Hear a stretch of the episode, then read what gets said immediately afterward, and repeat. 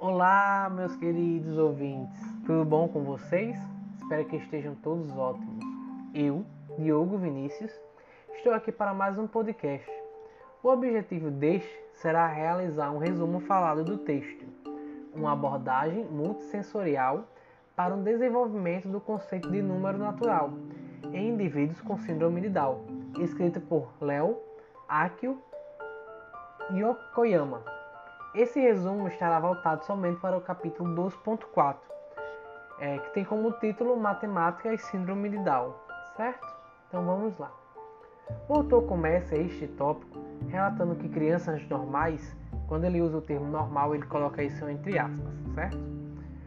É, que as crianças normais começam a desenvolver a habilidade de contagem por volta dos seus 5 ou 6 anos de idade, por meio do seu dia a dia, seja cantando uma música ou vendo seus pais mudarem de canal na televisão. Em contraste a isso, ele mostra que ele apresenta que as crianças com síndrome de Down, em sua maioria, têm muita dificuldade com relação a habilidades matemática, matemáticas, mais do que outras áreas do seu conhecimento. E logo depois disso, o autor apresenta um artigo de Abdelhamed sobre um levantamento dos estudos de contagem e aponta seus resultados. Um dos, que, um dos que mais me chamou a atenção foi onde ele fala que as crianças com síndrome de Down tendem a aprender o procedimento de contagem por meio de imitação e repetição, caracterizando assim um modelo de aprendizagem associativa. Então, logo nesse começo desse texto, ele apresenta duas versões de aprendizagem, certo? Um no caso de crianças normais, entre aspas, e a outra para crianças com síndrome de Down. Com síndrome de Down, desculpa. É, dando sequência ao seu texto, é, é apresentada uma lista de erros que as crianças cometem quando estão desenvolvendo a habilidade de contagem. Nesta lista também tem a classificação de quem comete esses erros, se são crianças com síndrome de Down ou as com, ou as com desenvolvimento típico. Um erro comum entre as duas é o entendimento da quantidade. Quando é feita a pergunta: quantos objetos temos aqui? O aluno, a criança, não repete a última palavra número e refaz todo o procedimento de contagem dos objetos novamente.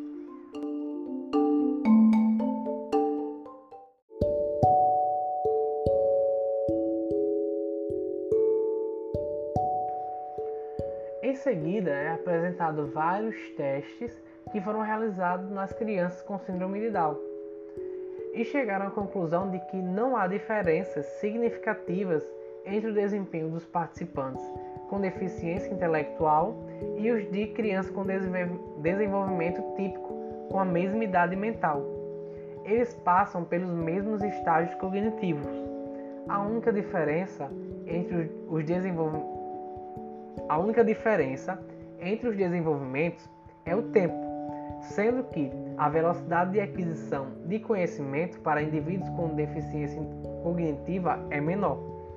Logo abaixo, o autor apresenta algumas justificativas que explicam os erros das crianças. Segundo é, Abdelhamed, entre as justificativas, a primeira citada é a de que é a de motivos psicológicos, sociais e culturais. Outro possível motivo é a baixa expectativa de pais e educadores com relação à capacidade de aprendizagem. OK? Outro motivo apresentado no decorrer do texto é a de que a memória verbal de curto prazo é comprometida em pessoas afetadas pela síntoma, a síndrome. Pesquisas descobriram que o funcionamento da memória verbal de curto prazo relaciona-se com a aprendizagem de novas palavras. E como foi mostrado que indivíduos com síndrome de Down possuem um déficit na memória verbal de curto prazo, uma possível consequência é a dificuldade na aquisição de novos vocabulários. No final deste tópico, é sugerido algumas atividades que possam ser trabalhadas com as crianças de síndrome de Down. É indicadas estratégias de repetição e ensaios de números, palavras e figuras, é apontado também a influência da leitura no desempenho da memória verbal da criança. E por fim, é indicada a utilização de software no, no, no decorrer da aprendizagem da criança. Ok?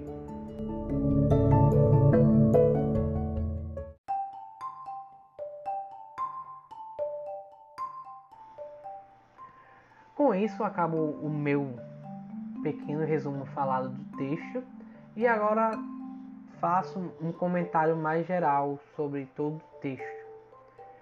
É, considero ele de, de, grande importância para a nossa formação, certo?